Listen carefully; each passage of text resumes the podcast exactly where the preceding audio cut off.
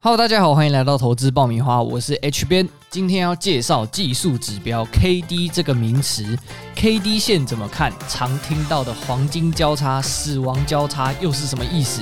一起来认识 KD 指标是怎么运作的。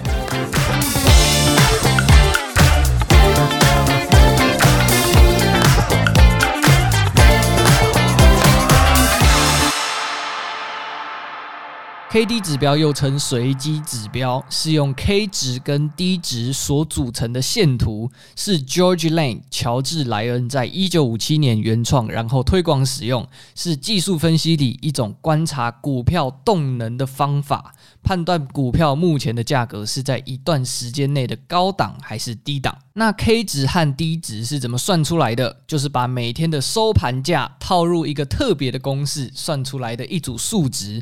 K 值算出来可以用来观察短时间内的股价动能的变化，又被叫做快线。D 值算出来，因为对股价的变化反应比较慢，又叫做慢线。这组数字算出来会是一个介于零到一百的数值，算出来的 KD 值越大，就代表当天的股价越接近九天内股价表现的高档；KD 值越小，就代表当天的股价动能越接近九天内股价表现的低档。如果想要深入研究 KD 值的计算过程，我会把投资小学堂的连接放在资讯栏，里面有非常详细的说明。普遍来说，当 KD 大于八十的时候，我们会叫它高档区。代表目前的股价动能处在近期的高点，要注意未来有机会下跌。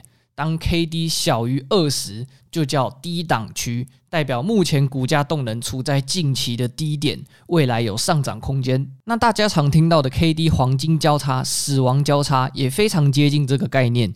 前面有提到，在 KD 值中。K 值的反应比 D 值还快。当 K 值由下往上穿过低值，这就是黄金交叉，代表近期买气旺盛，市场可能转走多头，这时候进场就很有机会赚钱。相反的，如果出现 K 值由上往下突破低值，就是死亡交叉，就要稍微注意一下，股价的动能来到近期的高档。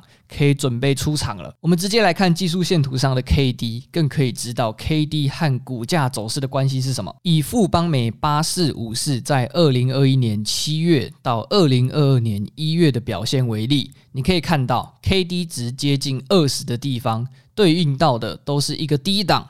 然后在黄金交叉之后有一波涨幅，涨完之后 KD 来到接近八十的高档区，然后在死亡交叉之后有一波跌幅，那么就可以借由这样的方式，在黄金交叉的时候进场，在死亡交叉的时候卖出来赚价差。那你可以看到后段这里的 KD 不停的在区间震荡，不停的在交叉，原因是这段期间股价并没有特别大的波动，处在盘整的阶段。就不建议做特别的操作。再来看二零二一年的长荣，同样可以看到，在五月二十发生了黄金交叉，在七月六号死亡交叉，股价从七十七块涨到两百三十三块，涨幅超过两百趴。但值得注意的是，这区间 KD 不停的在大于八十的高档区徘徊，因为股价每天都在涨，每一天的股价都是在近期的高档。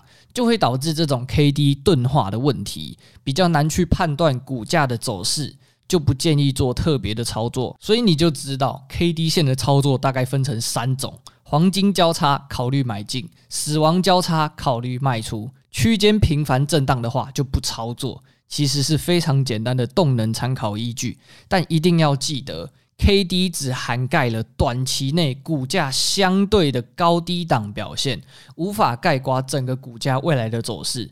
再来就是 KD 线反应非常的灵敏，有可能有骗线的情况，频繁交叉的讯号可能会让投资人把资金白白花在进出成本。最后也要特别注意 KD 钝化的问题。高档区频繁的死亡交叉，很容易让投资人在行情结束前提早出场，大波段行情赚不到。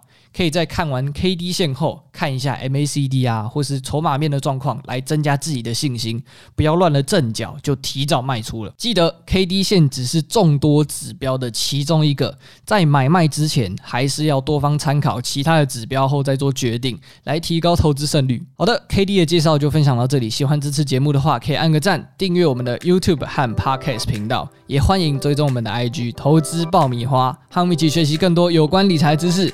我是 H 编，我们下一集再见。